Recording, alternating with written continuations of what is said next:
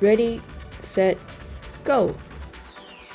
极限飞翔，爱自由，让我们一起疯跳伞。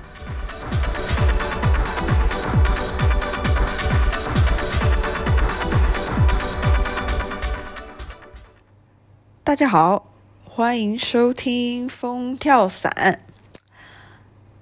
这是二零二四年的第一集，在这里先祝各位新年快乐。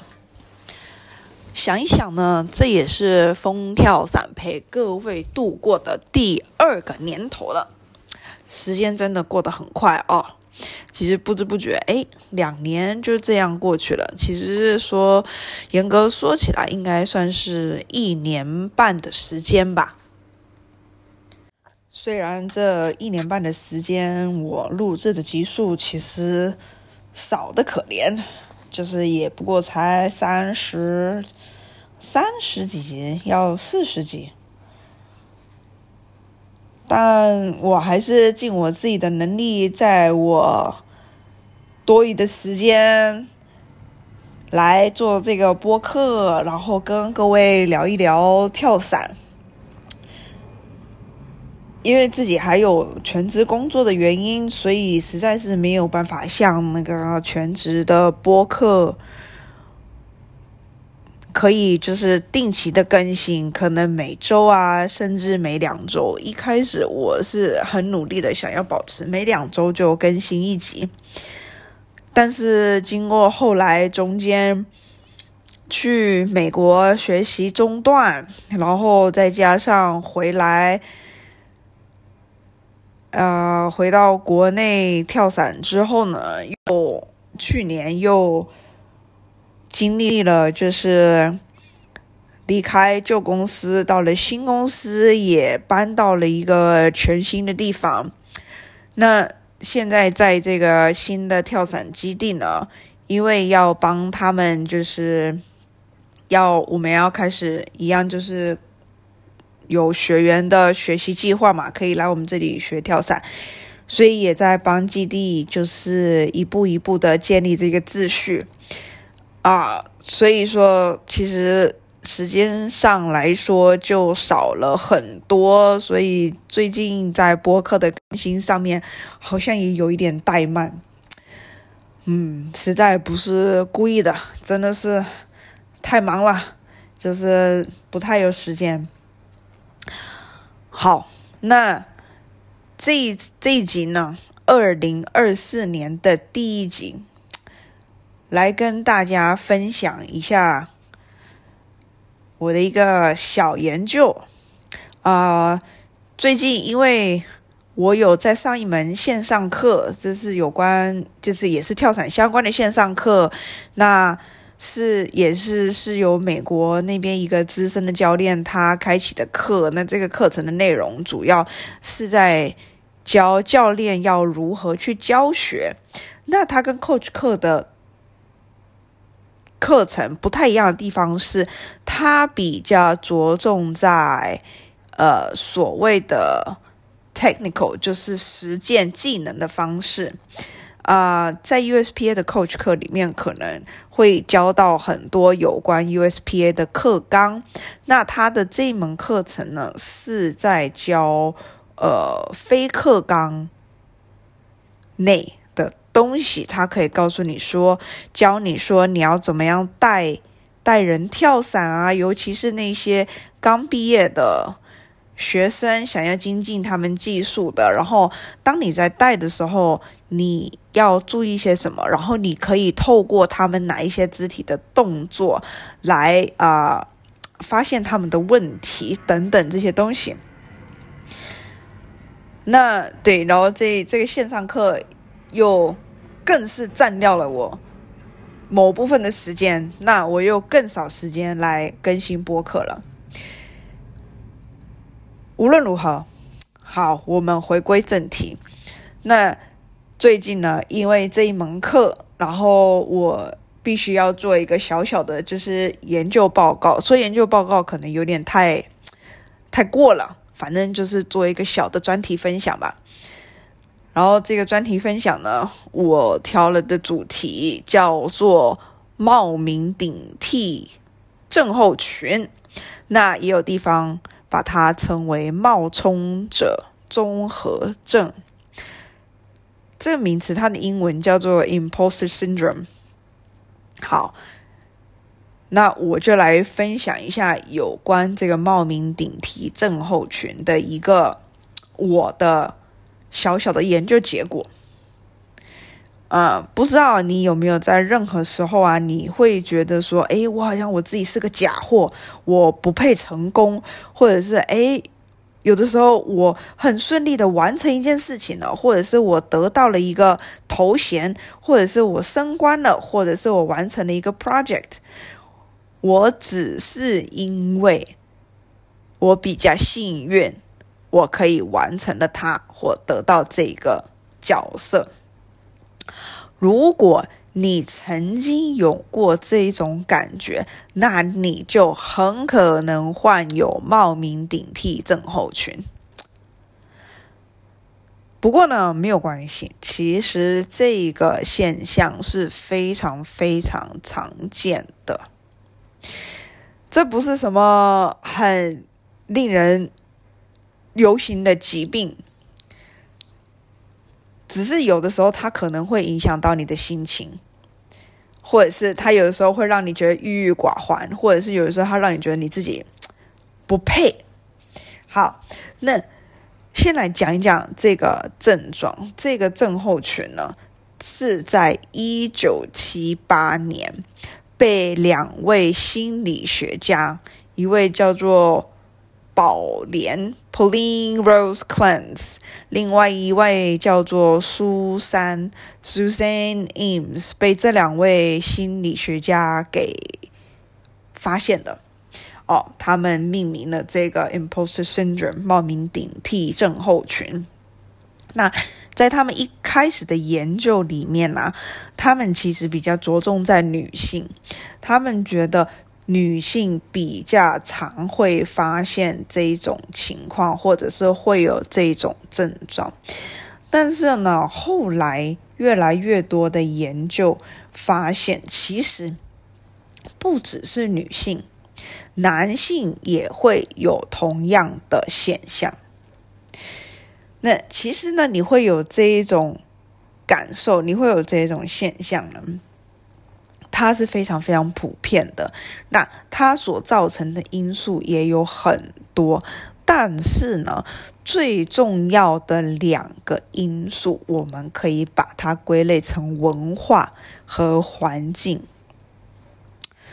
怎么说呢？我举个很简单的例子，我记得啊，我在高中的时候有一次考试，我考了全班第二名，然后我就。很开心的回家跟我妈分享这件事情，但我我妈其实就很冷静，她也没有说哦你好棒啊怎么样怎么样，她只是就很冷静，然后就回我说哦很好啊，那下次你只要再更努力一些，你就可以考第一名了。我相信呢，我不是唯一一个接受过这种评价的人。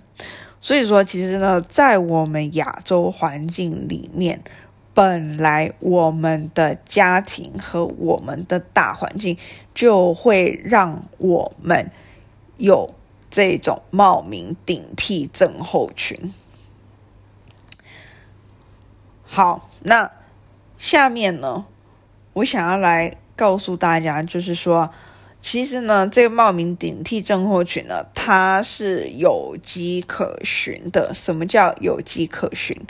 我这里大概列了五类人种。这五类人种呢，它经常或者是这种冒名顶替症候群的现象，对他们来说算是家常便饭，或者是很普遍，在这类人群中发生。第一类呢，就是我们所谓的完美主义者。那完美主义者呢，其实他就想要所有的事情，他都会有非常非常高的期待，然后他就会所有事情都要按照他的计划去走。只要有一点小差错，他们可能就会觉得，哎，心里不太平衡或不太舒服，然后说，哎，怎么办？是我不够好。第二类人呢，是我们可以把它统称为专家。如果呢，你在某一个领域，你算是一个，你有一个很高的头衔，或者是很高的职位，或者是你有非常非常多的这种所谓执照证照的话。那你大概就是可以被归类为你是这一方面的专家。那大家通常对专家的期待就是说，哎，你一定什么东西都要知道啊，就是关于你的领域的，你什么东西都要知道啊。所以说，对于这一类人来说，如果哪一天他遇到了某个问题，他不知道答案，或者是别人问他一个问题，请他帮忙，他不知道要怎么做的时候。这个时候，他可能就会觉得：哎，我明明是专家，我应该要什么都知道的呀，为什么我会不知道呢？或者是他就会开始搪塞一个答案给你。对于专家来说，可能就会面面临到这种压力，就是只要在他的领域里面遇到一个他不会的问题，他就会觉得说：我到底配不配专家的这个头衔？再来，第三类人。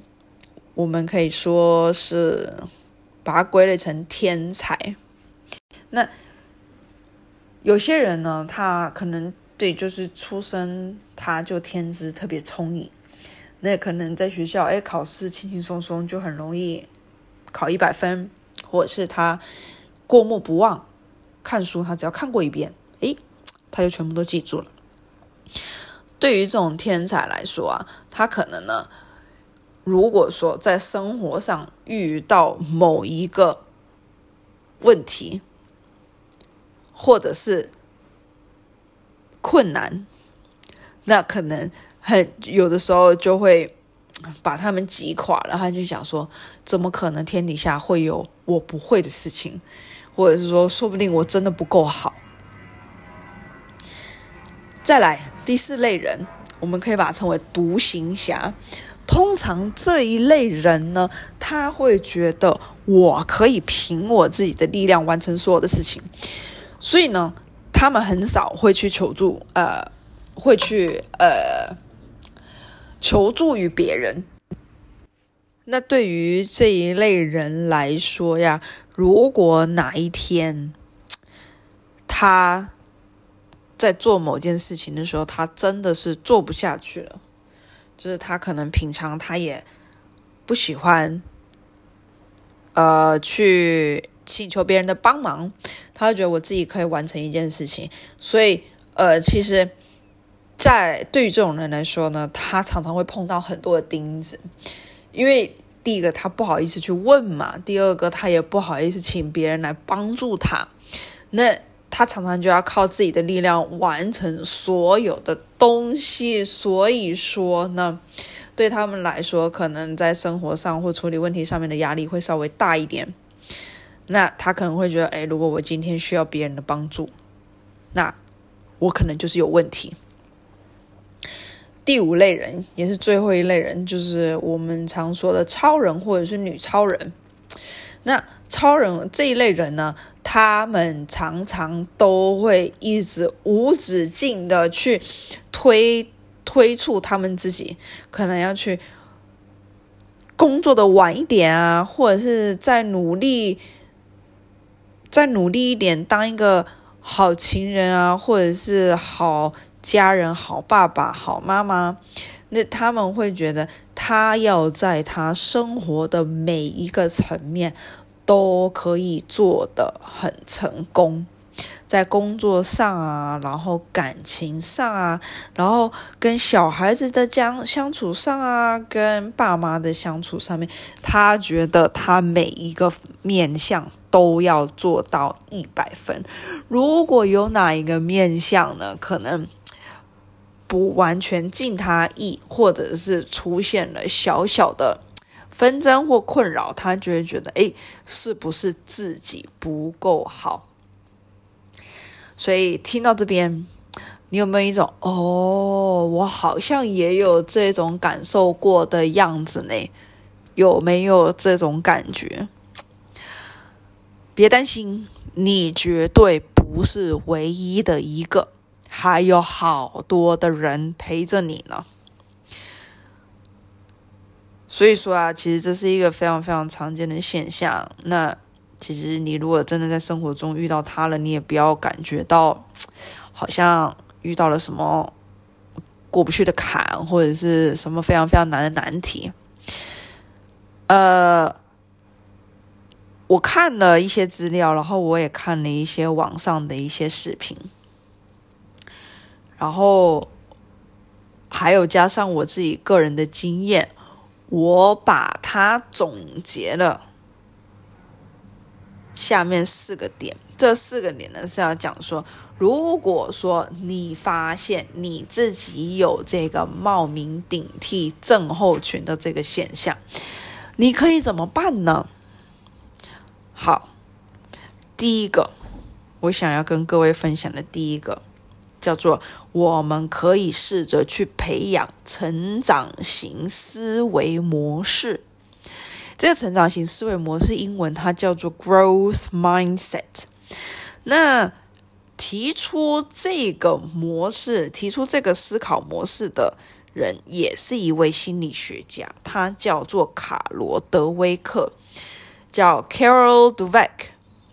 那这个卡罗德威克呢，这位教授他写了一本书，英文名叫做《Mindset: The New Psychology of Success》。在繁体中文里面，这本书把它翻译成“心态制胜”。那在简体中文里面呢，这本书把它翻译成“终身成长”。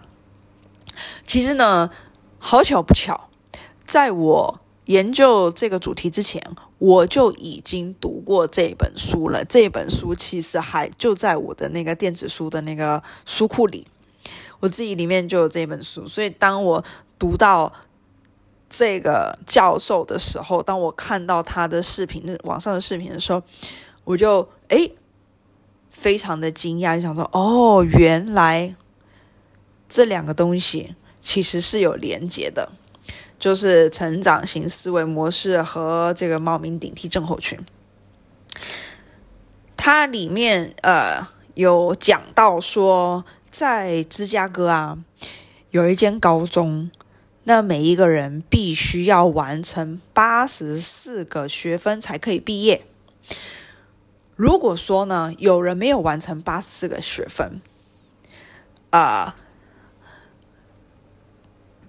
最终学校给他们的评价并不会是像我们，就是我们那个时候常常被说被当、被当、被当掉嘛。与其学校跟他说被当掉，他们会换成另外一个说法，这个说法叫做 “not yet”。“not yet” 用中文应该要怎么翻呢？呃，可以说尚在进步，这么解释好了。或者是说尚未到达，好，所以说呢，这间学校呢，他把这个 F 就是失败被被当掉挂科，把它转，它只是转换成一个另外一个的表达模式，就是说尚未到达。那这个尚未到达，其实它在某一个层面上面来说，它就给人一个很大的鼓励。他不是告诉你说你失败了，他只是告诉你说，哎，你只需要再加油，你已经在这一条路上了，你只需要再付出一点努力，你就可以达到这个目标。这个视频呢，我需要找找看看能不能找到中文版的视频，如果真的有找到的话，我再分享给大家。所以说，成长型思维模式是这个意思。如果你想要了解更多的话，你也可以去找我刚才说的那本书。好，那接下来第二个，你可以怎么去应对这个冒名顶替症候群这个现象的第二个方法？我觉得第二个方法就是啊，看清事情的真相。我们很多时候呢，看事情呢，我们往往只看到表面，其实并没有看到事情的真相。所以说，我们可以去学习这要怎么去看到事情的真相。当你已经观察到事情真相的时候呢，这时候你也不慌不忙，你只是去观察它，而不去反应。所谓的不反应，就是说你。你也不，你不把自己的情绪放在里面，你只是以一个很客观的角度去观察这个真相，然后呢，你可以试着去评估一下，现在你有这个想法，你觉得你自己不够好，或者是你不配，你现在有这个想法，它是能够来帮助你。更精进、跟成长，还是它其实只是拖垮你的其中一个助力。其实呢，看清事情的真相这件事情，说比做容易。我们都很想要做到，但是其实有时候真的就是很难做到，因为有的时候情绪就是在那里。你想说，我怎么可以不生气呢？哈，我现在非常非常激动。好，那。这个我又要讲到跟我之前有提到的东西相呼应。我之前呢，十月的时候我去参加了内观，那刚好内观它最终的理论就是要教你怎么去看到事情的真相。然后当你看到事情真相的时候，你也只是从旁去观察它，你不去反应，你也不去做任何的。你不去反映它，那内观这个东西，我之前就有已经聊过了，所以我在这边呢，我就不我就不多加赘述。如果你还有兴趣想要了解内观的话，你可以来问我，你可以私底下来问我，或者是你也可以在网上就是搜“内观”两个字，你就可以得到更多的答案。那第三个方法就是。敞开心胸，把你的不安，把你觉得你不配这些想法，大声的说出来。当然，你要找到一个值得你相信的朋友或者是老师。当你找到一个可以值得你相信的朋友或者是老师的时候呢，你就大胆的跟他分享你的想法。这时候说出来会比藏在心里面还要舒服的多得多。那一旦你说了出来，说不定你的好朋友或你的老师，他可以给你另外一个观点、另外一个看法来看这件事情，或者是他也会跟你分享他自己自身的经验。诶，说不定他自己也有经历过同样的这个时候。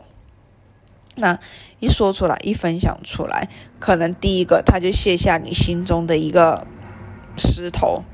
那第二个，你说不定也得到了一些解答，所以说不用怕，呃，别人会嘲笑你啊，或者是怕别人会反馈利用你怎么样？反正你就敞开心胸把它说出来。那前面讲到了三个成长型思维模式，然后呢，去看清事情的真相，然后敞开心胸把话说出来。当你都可以做到这三点的时候，我们再来努力第四个方向，那就是跳出你的舒适圈。永远不要去害怕新的挑战，或者是面对新的事物，或者是面对无知的状态。如果事情没有像你想象的那样进展，那要如何呢？本来就没有人可以都在任何事上面拿到一百分的。有些人可能擅长呃销售，有些人就擅长后勤，有些人就擅长电脑，有些人就擅长交际。每一个人擅长的地方都不一样，但这里并不表示说你不能去尝试新的领域，你不能去学习新的领域。呃，所以说，勇于尝试，哎，如果不行，那也就算了嘛。至少你多了解到一个你不认识的领域，那你大概知道它是怎么一个回事。你不用带着太多自己的那个期待或自己的看法，我一定要做到好，我才是成功。不一定要有这样子的想法，对吧？好啦，所以以上就是我。对于这个冒名顶替症候群呢，写出来的一个小报告，说不定呢，你可能之前也没有听过这个名称，诶，但是你有非常类似的感受，你今天才发现，诶，原来有人特别在研究这个。症状或者是现象，我们把它称为一个现象好了。就是这这一类人，其实呢，你并不孤单。这个其实是非常非常常见的，很多人都会有这种：哎，我不够好啊，或者是我不够资格啊，或者是哎，我是不是还不太行的这种想法。所以说呢，哎，我就把它说出来，然后大家。可以反思一下，然后说不定，嗯，不知道按照我我的建议，或者是你可以上网呢，再多做一些研究，然后说不定网上有更多的方法可以帮你慢慢的走出来你的这个冒名顶替症候群。呃，其实我也看看到很多的那个资料，不管是书中的资料，或者是那个。视频里面的资料，大家都说，其实这个症状是没有办法完全啊消灭的，它会一直存在。那你可以做的就是说，你可以呃怎么说呢？你可以做的就是，你不要对于这些想法有太大的反应。下次当你有这个这个想法的时候，你可以就想说：“哦，这是我的冒名顶替症候群又在犯了。”那也就这样吧，所以也没有什么好难受的。但是呢，你可以，哎，你你还可以做的就是练习。你还可以做的就是呢，呃，练习怎么样？让那个冒名顶替症候群呢，呃，不再这么影响你的情绪或者是你的决策，大概就是这样的一个情况。好啦，所以今天的分享大概就到这边，呃，希望你会喜欢。如果呢，你有任何的想法，或者是任何想要跟我分享的一些。资讯呢，都欢迎你留言，或者是你寄那个 email 给我，然后我也会努力的多更新更新这个播客。如果你喜欢听我的播客的话呢，也请你让我知道一下你有在收听，然后呢，呃，我的播客对你来说是有正面的影响，或者是你有学到东西的。好，那我们就先这样子，然后风跳伞，下次见喽，拜拜。